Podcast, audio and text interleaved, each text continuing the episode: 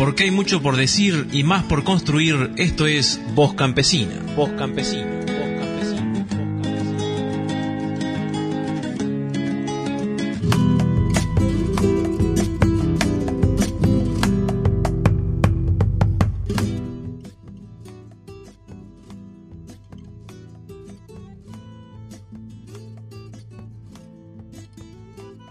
Les damos la bienvenida a un nuevo Voz Campesina, nuestra edición número 70, una edición muy especial porque vamos a estar conmemorando el 17 de abril, que es el Día Internacional de las Luchas Campesinas, convocado por la Vía Campesina en todo el mundo, en un contexto que muestra una vez más el rol histórico del campesinado en las distintas sociedades y su tarea fundamental de alimentar a los pueblos, incluso en escenarios de guerras, fascismos, autoritarismos y pandemias.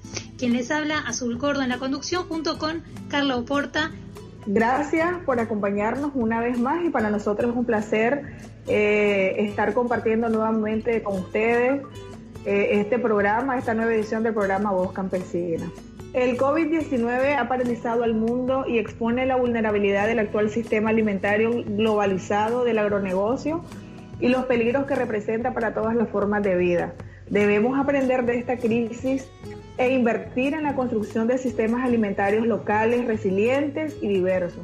Los estados deben empezar implementando la soberanía alimentaria a través de la producción agroecológica y promover reformas agrarias populares. Una vez más, las circunstancias extraordinarias que hoy en día enfrenta la humanidad deben obligar a todos los países a proteger y garantizar los derechos de las y los campesinos y otras personas que trabajan en las áreas rurales tal y como lo afirma la Declaración de las Naciones Unidas aprobada en el 2018. Sobre esto estaremos hablando a lo largo de este episodio del Voz Campesina, en el que contamos con la participación de Juana Ferrer desde República Dominicana, Juan Pablo Soler desde Colombia, Yasmín López desde Honduras y Pierre Dudú desde Haití todos los integrantes de las organizaciones que conforman parte de la Coordinadora Latinoamericana de Organizaciones del Campo, CLOC Vía Campesina. Recordemos que el 17 de abril, esta fecha que estamos conmemorando, tiene su origen en el 17 de abril de 1996, cuando unos 20 miembros del Movimiento de los Trabajadores Rurales Sin Tierra, el MST de Brasil, fueron acribillados impunemente por la policía militar en el estado de Pará y este incidente conmocionó al mundo entero, provocó una indignación masiva, especialmente en las comunidades rurales, y bueno, la vía campesina respondió con acciones de solidaridad y exigiendo justicia, movilizando también comunidades campesinas no solo en Brasil y en Latinoamérica, sino en todo el mundo. Desde entonces declaramos este 17 de abril como Día Internacional de las Luchas Campesinas para mantener viva la memoria y luchar también contra la criminalización de los campesinos y las campesinas en todo el mundo. Para conversar sobre esto, también para recordar en principio justamente cómo surgió estas luchas y cómo se han vivido en estos distintos años, estamos en comunicación, como decimos, con Juana Ferrer de la Confederación Nacional de Mujeres del Campo, con AMUCA, República Dominicana. Bienvenida, Juana a Voz Campesina. Gracias, Sur y Carla. Muchas gracias para nosotras y nosotros de República Dominicana y de la región Caribe. Es un honor estar poder hablar eh, a través de este medio tan importante para la, la clovia campesina y qué bueno que a pesar de la crisis que estamos viviendo en estos momentos, poder escucharnos porque el llamado de la Vía Campesina Internacional ha sido asumido, este llamado mundial de conmemoración o de, lucha y resistencia del campesinado del mundo, eh, que ha sido asumido con mucho compromiso político por parte de la CLOC la masacre en Pará, donde murieron alrededor de 21 compañeros y compañeras, campesinos, indígenas, afrodescendientes, y otros y otras más que sufrieron el, el, embate de esta agresiva ofensiva del capital eh, brasileño y con sus aliados del capitalismo mundial. Entonces, un día como hoy, un día de lucha mundial, en el que cada uno de los países, nuestras organizaciones, las comunidades, pues eh, este día por las reivindicaciones y por el, los cambios que para de modelos que se tienen que dar en nuestra comunidad, que se tienen que dar en nuestros países, que para poder vivir con dignidad, para poder producir los alimentos, para poder tener acceso a la tierra, para poder implementar la soberanía alimentaria. Eh, estamos en pie de lucha en este día 17 de abril, que por demás nos encuentra en medio de una situación en donde se evidencia que el capitalismo es insaciable, que por encima de todo, de la vida de las personas, están los intereses del capitalismo por acumular dinero y sus instituciones, las transnacionales. El trabajismo del capitalismo, pero también la, indiferencia y la maldad de la burguesía, de la burguesía de nuestros países, donde no son capaces de, en, este, en esta situación de pandemia, que es una situación de verdad que yo recuerdo que mi abuela me hablaba siempre de, de, la, de la pandemia que hubo en Dominicana después del huracán San Zenón, pero que de ninguna manera con, esta, con la magnitud de los problemas, de la, de la crisis, de lo que tenemos ahora, y, y, la burguesía y el imperio todavía no se desprenden de, de su riqueza, de su poderío para poder salvar las vidas, que, que en definitiva es lo más importante, y, y poner, y digamos que priorizar, en este caso, el campesinado, que somos los que por toda la vida hemos asumido la responsabilidad de producir alimentos para eh, alimentar al mundo y que ahora somos los que estamos sufriendo la falta de alimentos, la falta de, de servicio, de salud, la falta de todo todo un sinnúmero de, de cuestiones, ¿verdad? Que, que nuestros gobiernos, a diferencia de, de gobiernos, de nuestros gobiernos progresistas, ¿verdad? Como eh, Cuba, que, que, ha tomado medidas importantes, inclusive ya vinculadas a la parte de producción, aún con estar viviendo con un bloqueo salvaje y macabro, sigue apoyando a otros pueblos, mandando médicos y médicas, y sigue produciendo eh, eh, para poder garantizar la alimentación de su pueblo. Venezuela luchando contra el embate de, un, de un gobierno de Estados Unidos que en medio de esta pandemia, además de sufrir eh, la, preocupación y la angustia de la pandemia, también tiene que sufrir el embate, la mentira del gobierno norteamericano para lograr sacar de combate al gobierno revolucionario de Venezuela. También Nicaragua, o sea, son gobiernos que nosotros tenemos que seguir apoyando como movimiento campesino, que son como nuestra referencia, igual con los movimientos políticos, sociales y de izquierda en nuestros países. Yo pienso que es, una, es un momento de unidad, más allá de, todo, para poder enfrentar este, este modelo neoliberal que no está preocupado por nosotras y por nosotros, por los pobres del mundo y por las pobres del mundo. Están preocupados por sus intereses, por sus industrias.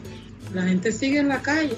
Eh, aquí hay un grito, eh, y creo que en otros países, de que, de que la, emergencia sea total, la cuarentena, por ejemplo, sea total, pero que en los estados, los gobiernos asuman la responsabilidad de que la gente eh, pueda tener acceso a, los alimentos.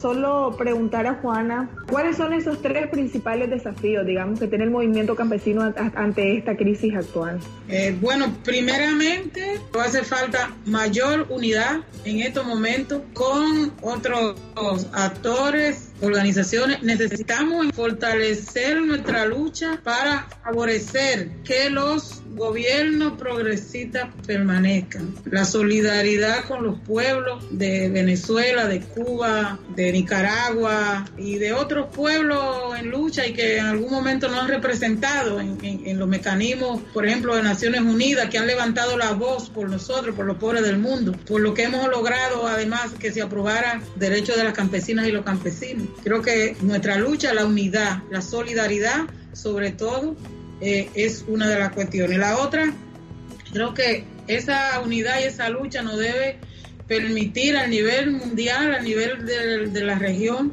eh, de, defender o eh, exigir políticas públicas que den respuesta a la situación que no sabemos hasta cuándo, pero la situación que vivimos ahora, en el medio de esta pandemia, pero lo que, lo que viene, lo que viene, cómo, o sea, los gobiernos no pueden, los estados no pueden echarse a un lado, pasó, pasó la pandemia, digamos, pasó esto, y, no atender la todas las situaciones que van a quedar en salud, en, educación, en, en, producción, en alimentación.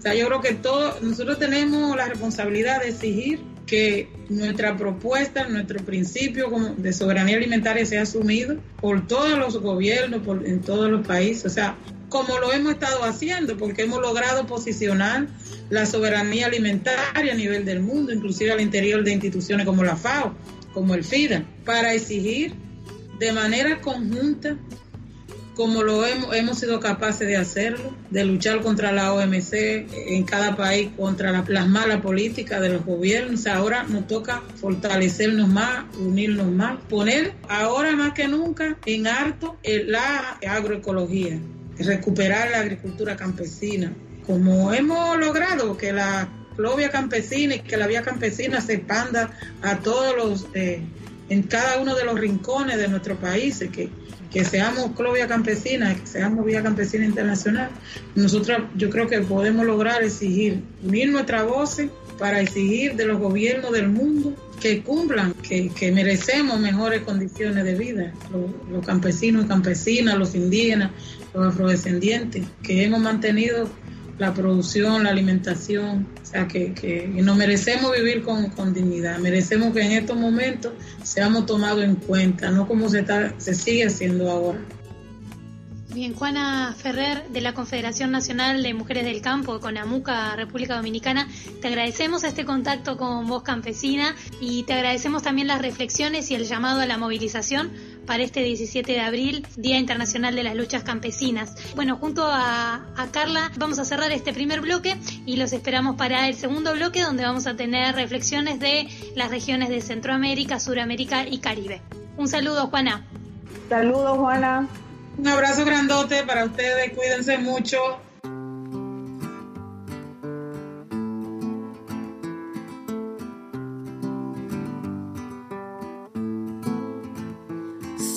Of freedom, time has come. Seeds of freedom, life will overcome. Seeds of freedom, all we need is some seeds of freedom, life will overcome. Small seed, big tree, gardens of hope, everywhere just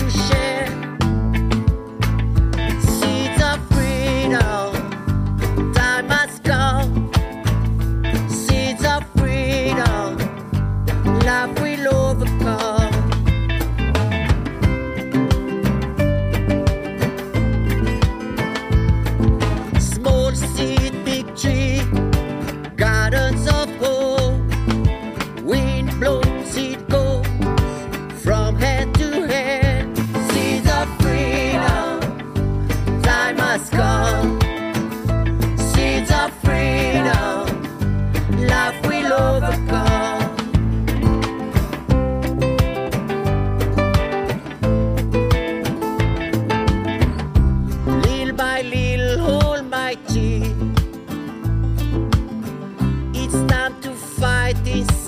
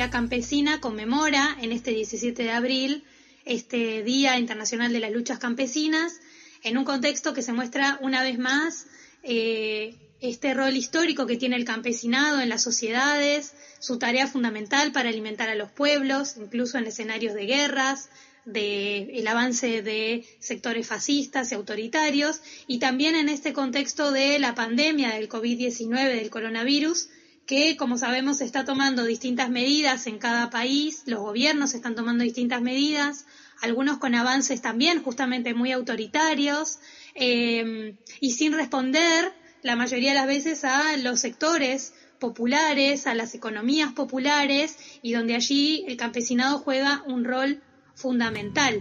Entonces, en ese contexto, quizás lo que está bueno es que por ahí empecemos por... Eh, no sé si quiere Juan Pablo Soler desde Colombia, de Ríos Vivos, del movimiento Ríos Vivos de Colombia, comentar un poco cómo está este contexto en estas semanas, estamos comenzando el mes de abril, cómo está el contexto allí en Colombia en torno a eh, la lucha campesina, qué agenda van a llevar en estas semanas, donde las movilizaciones se ven también mermadas justamente por el contexto de la pandemia.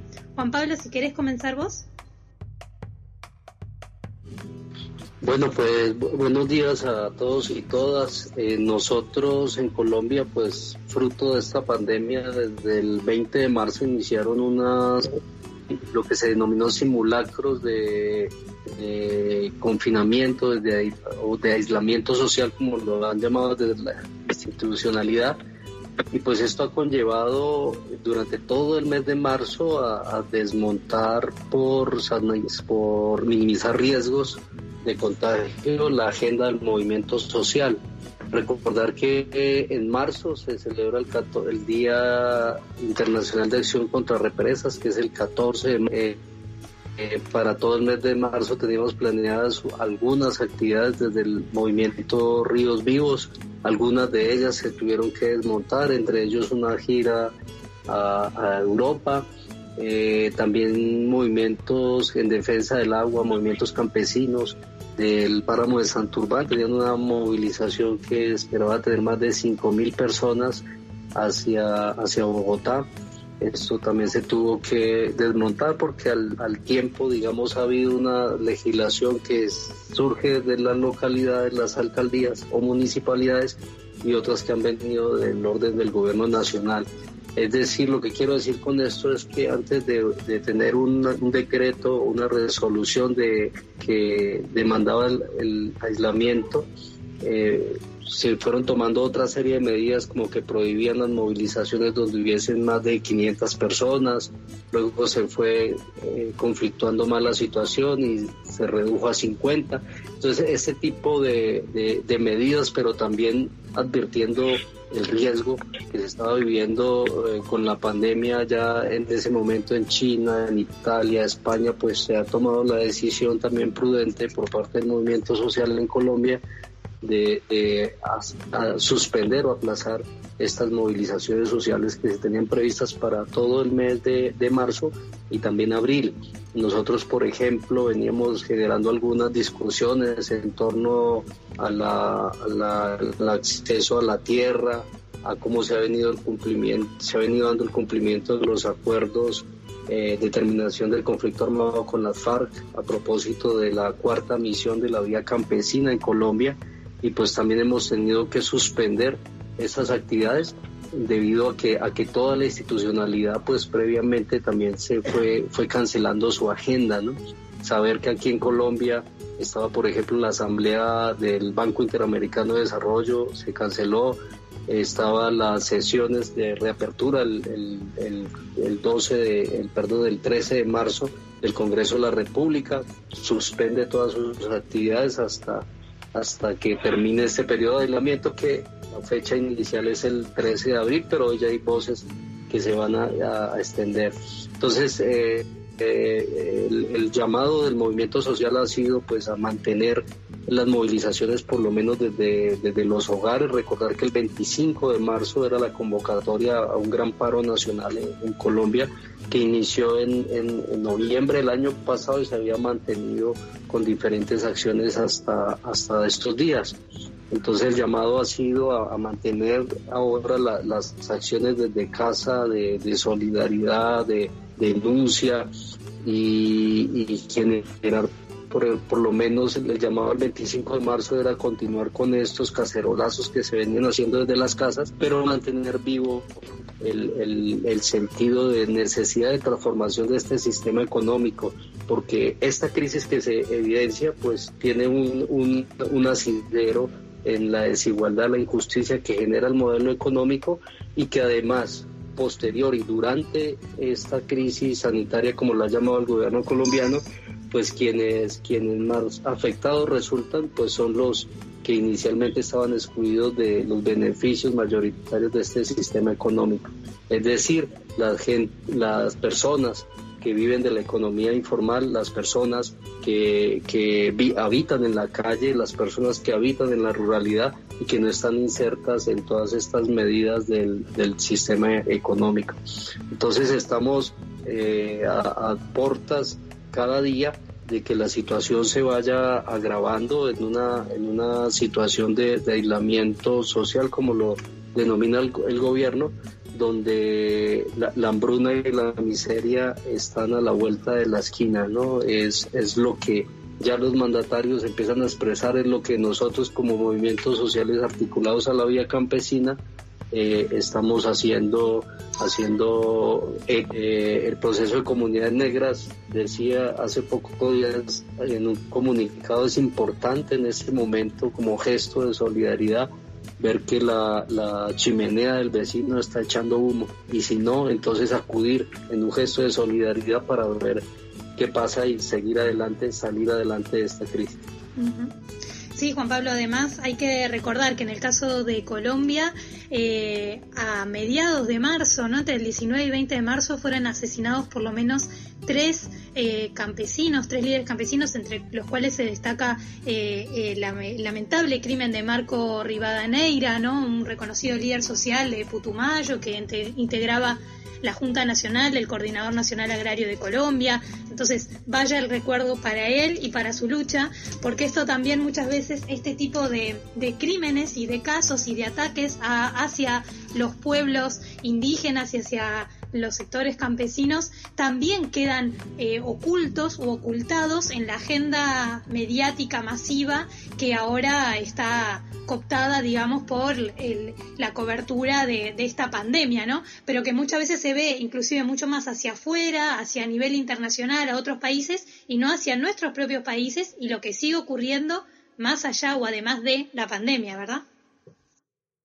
es lamentable que que el aislamiento en este caso solamente opere para los, los ciudadanos, es decir, los actores ilegales armados siguen actuando en beneficio de, los intereses de los, de los capitales privados. Recordar este asesinato que tú mencionas obedece a una persona que incluso estaba inmersa en el comité organizativo del Foro Social Panamazónico que iba a ocurrir en ese departamento entre, entre el 22 y el 26 de marzo, foro que también se ve aplazado por decisión de la autoridad municipal de Mocoa y, se aplaza hasta el mes de noviembre.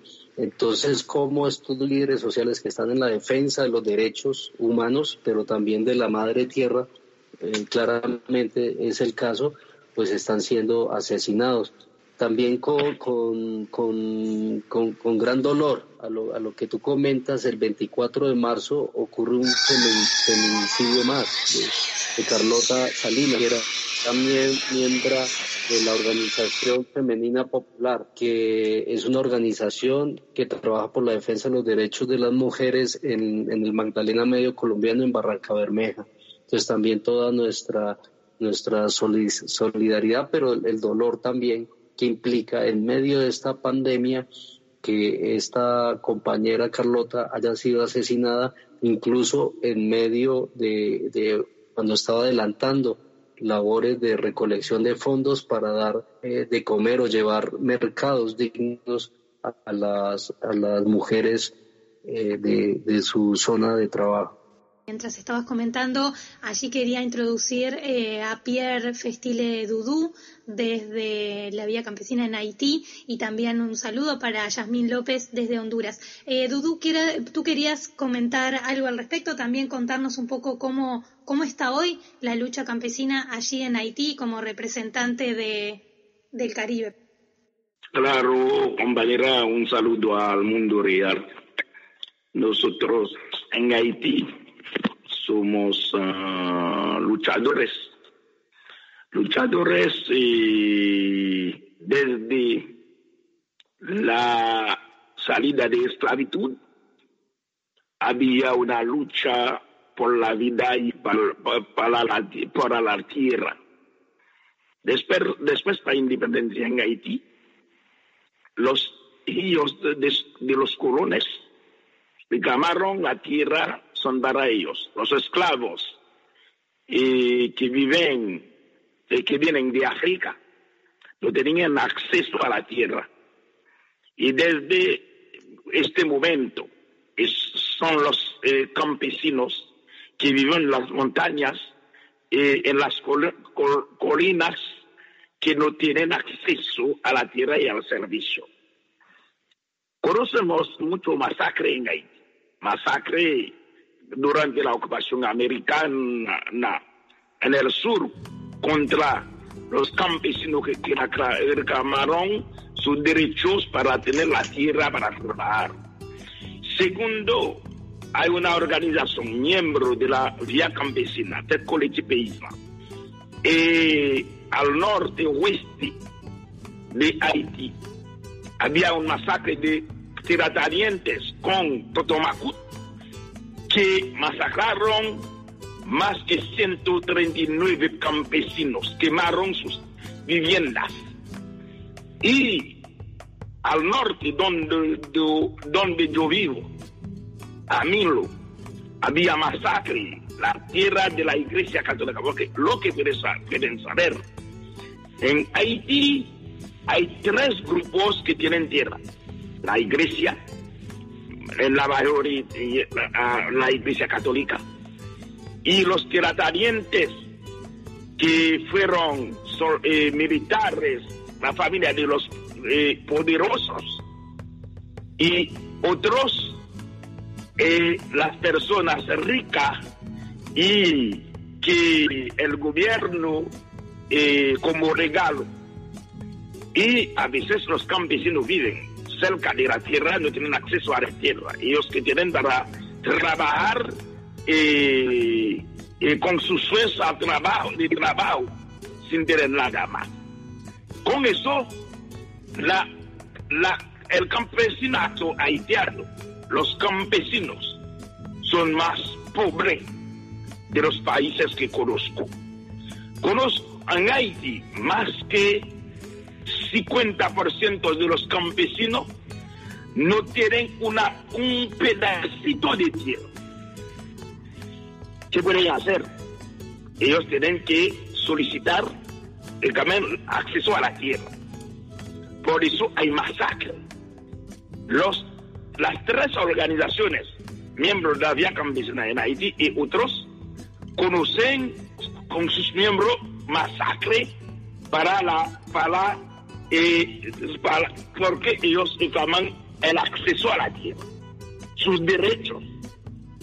La lucha campesina, el 17 de abril, eh, reclamó por la vía campesina.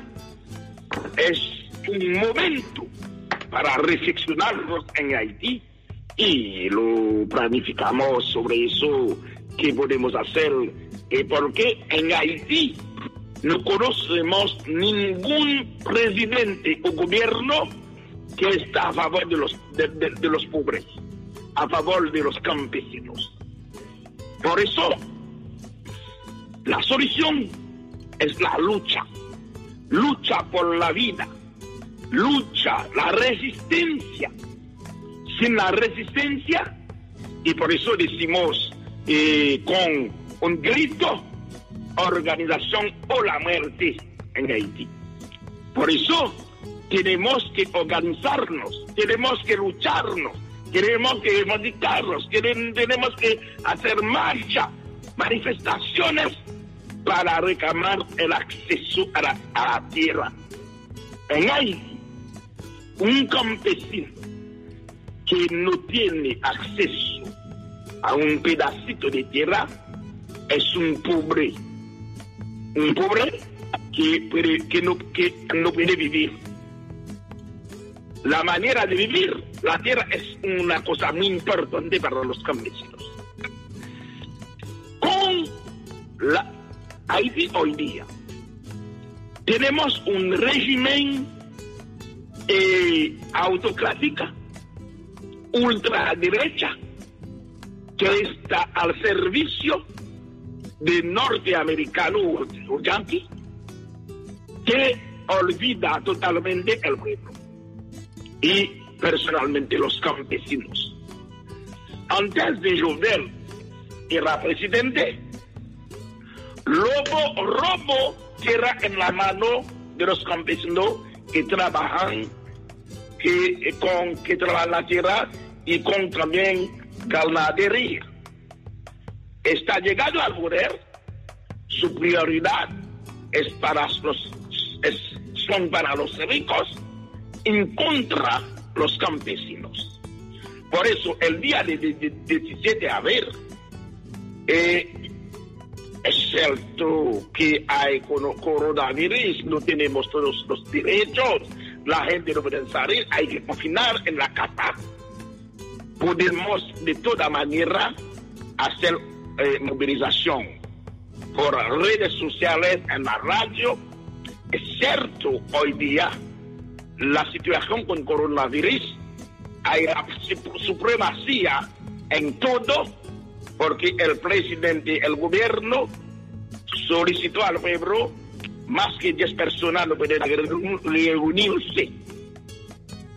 Es una falta para usted con la movilización eh, al nivel de la vía campesina que planeamos para el 17 de abril.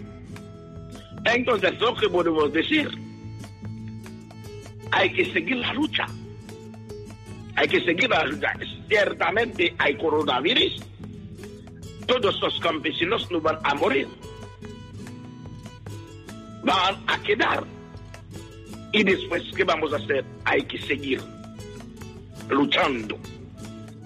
Segundo, con la situación de coronavirus,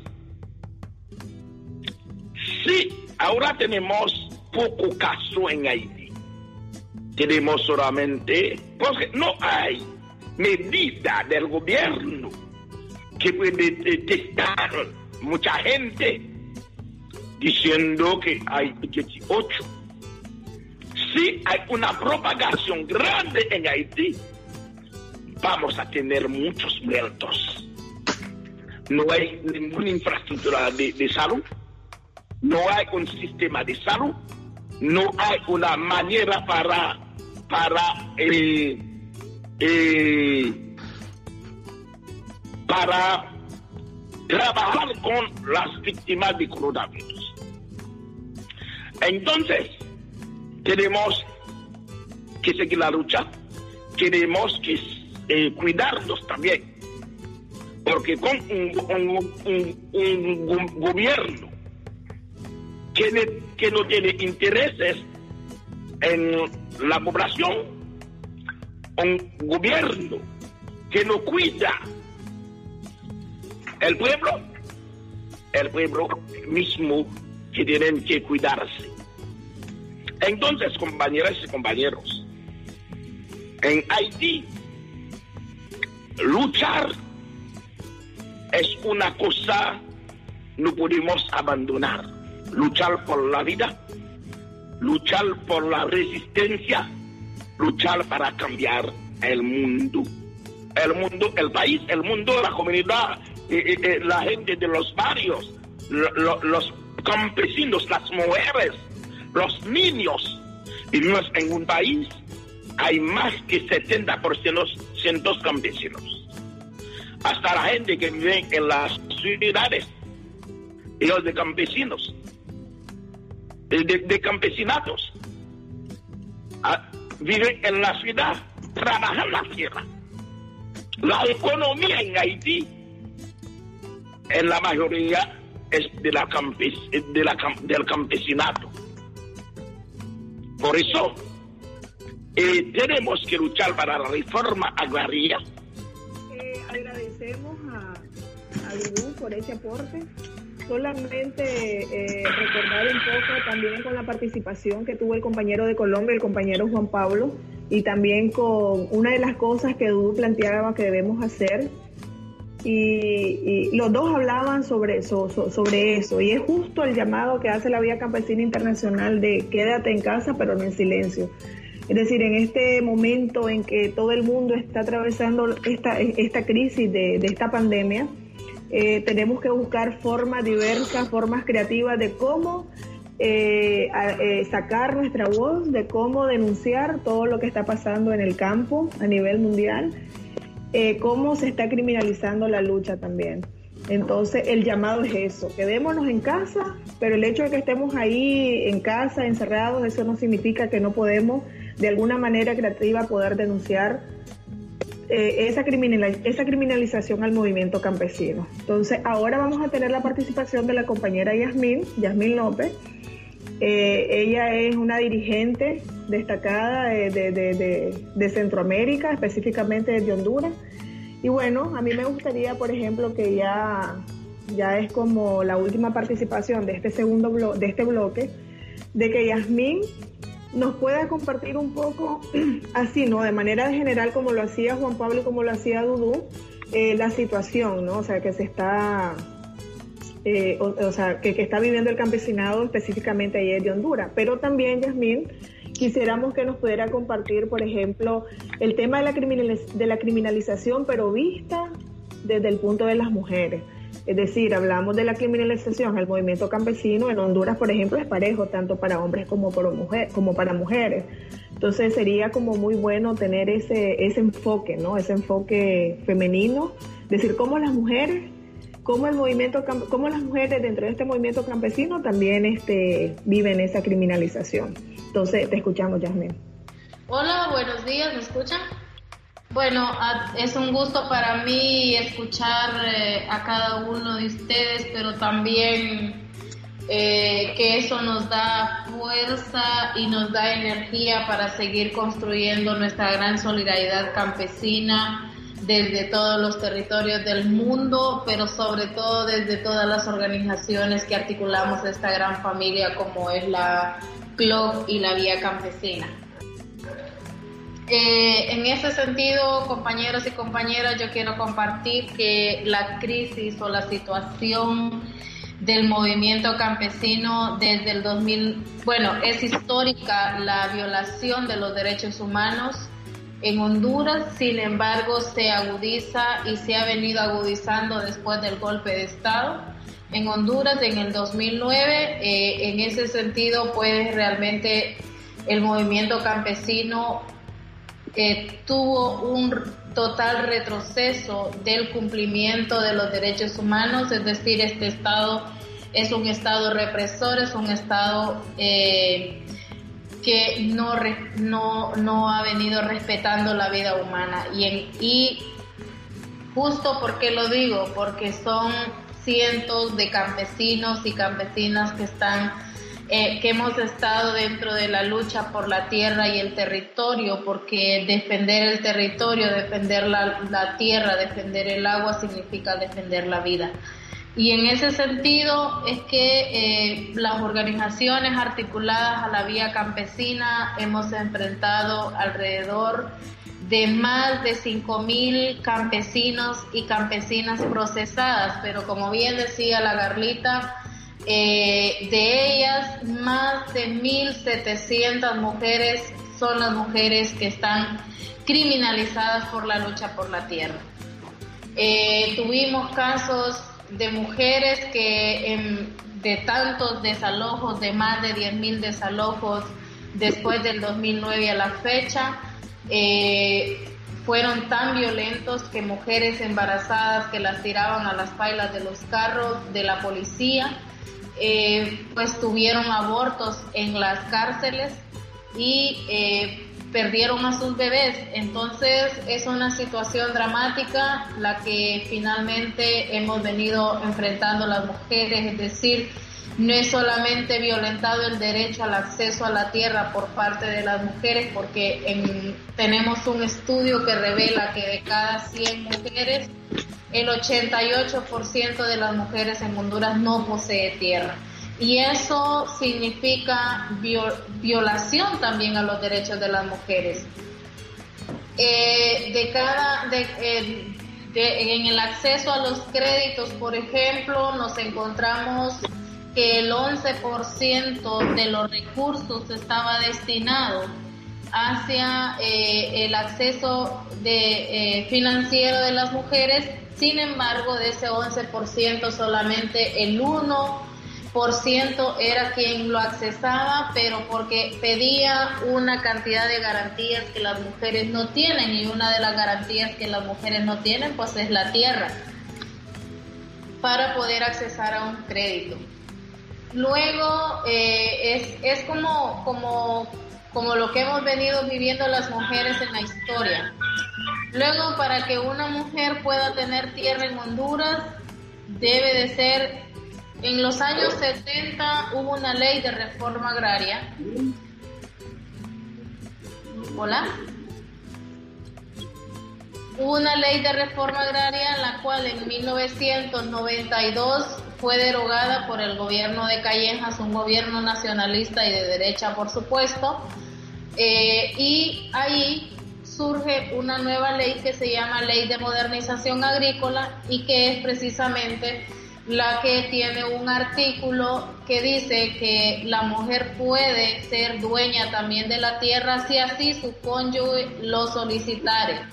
Como podemos darnos cuenta, nuestros compañeros varones pues no siempre van a solicitar la tierra a nombre de la pareja y es como una de las luchas que hemos venido haciendo las mujeres que nuestros compañeros puedan hacer ese proceso junto con la compañera, ¿verdad? De poder eh, eh, incorporarlas en ese proceso de reforma agraria. Sin embargo, no ha sido posible y ha sido una lucha que hemos venido abanderando las mujeres desde hace muchos años, así como hemos venido abanderando desde hace más de cinco años eh, un programa de crédito solidario para las mujeres del campo, como es Credit Mujer, que todavía eh, no, lo, no lo accesamos y que eh, está la ley aprobada, está publicada en el diario oficial La Gaceta. Eh, se, se, logró que se abrieran unas ventanillas en, en el, uno de los bancos que forma el piso más alto para poder accesar y que fuera rectorado. Sin embargo, eh, todavía es inaccesible para las mujeres ese, ese presupuesto. En este momento que la crisis se agudiza aún más porque el hecho de tener una cuarentena significa tener a las mujeres todo el tiempo dentro de la casa y eso significa entonces el aumento del trabajo productivo y reproductivo de las mujeres. ¿Qué quiero decir eso? Que en el marco de los cuidados, quienes, quienes cuidamos a las gallinas, a los, a los a los perros, a los gatos, a los chanchos o a, o a la familia, somos las mujeres. Entonces aumenta el trabajo de las mujeres y tenemos datos que también ha aumentado el nivel de violencia doméstica de las mujeres.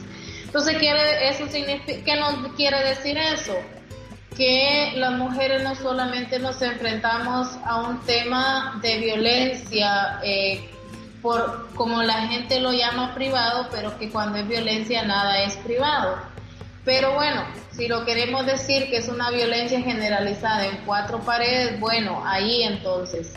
Pero también nos enfrentamos a una crisis de falta de voluntad política y a una crisis de, de, de inseguridad que eh, significa entonces toda la criminalización que las mujeres venimos viviendo y que en este momento el país se militarizó aún más para, para que nadie salga de sus casas. La verdad es que en, en, nosotras en Honduras estamos viviendo el coronavirus más, más que una pandemia, estamos viviendo una situación de pánico, pero el pánico acompañado del coronavirus con los militares. Entonces, la gente le tiene más miedo a los militares que al mismo coronavirus. Es decir, que eh, la situación de inseguridad que las mujeres sienten y que no sienten la libertad de ni siquiera ir a la esquina de la casa es bastante fuerte y por ello hemos venido promoviendo eh, los círculos de eh, los equipos de, de vocería comunitaria y también la producción comunitaria. Ya que es, es imposible poder accesar a la tierra, porque a pesar de que hemos venido liderando por más de seis, de ocho años la ley de reforma agraria con equidad de género para la soberanía alimentaria y el desarrollo rural en Honduras, y esa ley en el Congreso Nacional fue engavetada, en ese sentido entonces pues seguimos colocando la voz y seguimos diciendo y seguimos dando directrices desde nuestras organizaciones a, a, los, a los grupos de base a nivel comunitario que pues implementemos la solidaridad y la, y la solidaridad desde dónde bueno pues desde, desde compartir. Si yo tengo frijoles te eh, comparto contigo lo poco que tengo. Si tengo maíz también. Entonces Así vamos saliendo un tanto de esta crisis porque la verdad es, es inaccesible en este momento eh, ir a un lugar y abastecernos. Es inaccesible poder incluso tener servicio de salud porque Honduras también eh, se enfrenta a una ola de privatización, es decir, Honduras ya no tiene eh, instituciones estatales, es decir, todo el tema de de telecomunicación está privatizado, el tema de energía eléctrica está privatizada, la salud está privatizada. A nosotros no, nos colocaron una ley Colombia. ¿Y por qué digo una ley, una ley Colombia? Porque a, Colombia tuvo una ley en, cuanto a salud, eh, que era la ley 100, si no me equivoco, y nosotros tenemos ahora la famosa ley de protección social, que es la ley marco. Y esta ley cambia totalmente el derecho a la salud por, por servicios de salud, es decir, privatiza completamente el sistema de salud. Ante esa situación, las mujeres somos las más afectadas porque tampoco hay un, un, menú o un kit donde hable acerca de atención eh, de, una atención prioritaria hacia las mujeres o, específica hacia las mujeres en temas de derechos de eh, del derecho de los derechos sexuales y reproductivos. No hay no hay una atención específica a las mujeres. Todas estamos en el mismo costal. No hay una, una diferencia de trato o, o, de, o, de, o de ver las situaciones entonces, eh, la, la, crisis se agudiza aún más. Y como bien decía la Carla, aquí no es solamente las mujeres las que tenemos una situación difícil. Hay toda una ola de, eh, de seguir aperturando, de seguir concesionando ríos y seguir aperturando hidroeléctricas en Honduras. Y eso no afecta solo a las mujeres, sino también a los hombres, a los jóvenes, a los niños, a los pájaros y a todas las especies que puedan haber alrededor de un río. Entonces, eh, ante esa, eh, hay toda una lucha por el agua en este país bastante alta y que obviamente es determinante en la vida misma y es determinante en la salud. Entonces, ante, ante esa situación es que venimos nosotras haciendo todo un proceso de eh, incidencia política, de formación y de, de defensa de derechos humanos. Yasmin, súper importante mm, todo lo, lo, que señalabas y además pensaba en esa descripción que hacía sobre la situación en Honduras eh, si bien tiene sus particularidades, cuántos y cuántas de nuestros oyentes de voz campesina se sentirán identificados con las situaciones en sus países, ¿no? Porque esto cabe pensar también eh, en, este llamado a, la acción que hace la vía campesina, en especial para este 17 de abril, señalando en este contexto de la propagación del COVID-19, dice en un momento en su comunicado, esta, esta propagación nos recuerda también la necesidad fundamental de contar con sistemas sólidos de salud pública, que era algo que señalabas vos y que pasa en nuestros distintos países, ¿no? Es una situación que también expone cuánto de ese avance que tanto se ha denunciado desde la vía campesina y otros movimientos sociales, cuánto de ese avance de privatización, ¿no? En, en políticas neoliberales afecta ahora a los servicios básicos, a los bienes comunes, a, la educación, al trabajo, ¿no? A la regulación o a la desregulación del mercado de trabajo y sin duda también a la atención en salud pública. Eh, y también cómo esta crisis pone de manifiesto, continúa el comunicado de la vía campesina, la cara de aquellos que buscan ganancias, la cara de quienes manejan los agronegocios, las compañías farmacéuticas y otras corporaciones transnacionales que sin duda están buscando sus oportunidades comerciales en estos tiempos. Compañeros y compañeras, para ir cerrando este, este bloque en donde han compartido las distintas situaciones por, por región y en particular de sus países, les queremos pedir un mensaje muy, muy, muy breve, cada uno y cada una, empezando por Juan Pablo Soler en Colombia, un mensaje muy breve para nuestros oyentes y nuestras oyentes eh, que son campesinos y campesinas, eh, un mensaje breve de para continuar la lucha, ¿no? ¿Qué les dirían? ¿Algún, ¿Alguna consigna, algún eslogan, algún mensaje? Para, para seguir en la lucha. Juan Pablo. El 17 de abril no hay más gesto más no hay gesto más solidario que seguir sembrando. Las manos campesinas seguirán alimentando las ciudades, los centros rurales, pero sobre todo la esperanza de un buen vivir. Gracias, Juan Pablo. Eh, Dudú, desde Haití, un mensaje breve para nuestros oyentes. Tenemos que globalizarnos globalizar la lucha. Lo que he oído que ha pasado en Honduras, en Colombia, son los mismos que están en Haití. El sistema, eh, el sistema capitalista, eh, el imperio, tienen el mismo programa, no queriendo dar suerte a los campesinos. Por eso, tenemos que seguir luchando, luchando por la vida, por la democracia real, para cambiar el mundo. Muchas gracias, Dudú. Y por último, Yasmín, ¿algún mensaje también breve para invitar a la lucha? Organizando, transformando y cultivando el campo y con ello ejerciendo derechos, cuidando la vida para seguir forjando la unidad y seguir cambiando al mundo. Y bueno, Azul, eh, yo pienso de que con toda esta participación de los compañeros y la compañera, eh, después de haberlo escuchado y, conocer un poco lo que se está viviendo desde cada una de las regiones en esta crisis, más bien nos hace reafirmar de que en vez de criminalizar al movimiento campesino, más bien hay que reconocer que los pequeños productores de alimentos son necesarios para garantizar la soberanía alimentaria.